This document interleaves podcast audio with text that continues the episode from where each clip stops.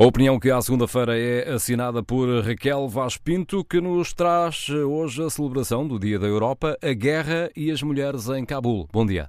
Bom dia, César. Bom dia, caros ouvintes. Estamos no dia 75 da guerra russa na Ucrânia. Nos últimos dias, assistimos a um conjunto de celebrações relativas ao fim da Segunda Guerra Mundial, às quais acrescem o Dia da Europa ou seja, aquele dia no qual o ministro dos Negócios Estrangeiros francês, Robert Schuman, abriu as portas ao projeto europeu. No fundo, hoje comemoramos, talvez mais do que nunca, com a guerra na Europa, aquele dia 9 de maio de 1950.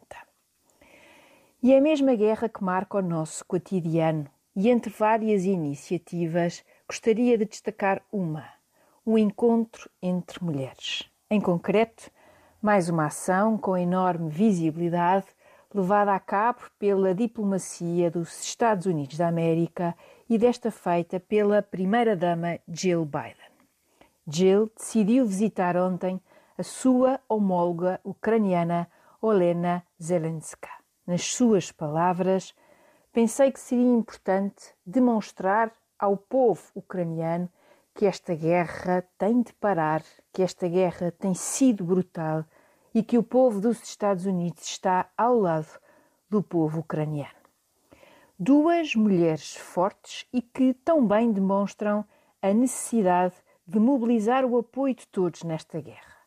Enquanto pensava nelas, lembrei-me, uma vez mais, como já fiz várias vezes nesta opinião, caros ouvintes, das meninas e das mulheres afegãs.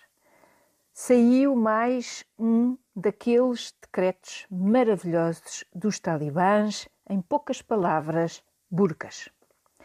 A notícia no Expresso é reforçada pela frase: é mesmo recomendado que permaneçam em casa. Está tudo dito. Hoje celebramos as muitas conquistas do Dia da Europa, à qual a Ucrânia sonha juntar-se pelo mundo fora e, em especial, no Afeganistão, a conversa aí é, infelizmente, outra.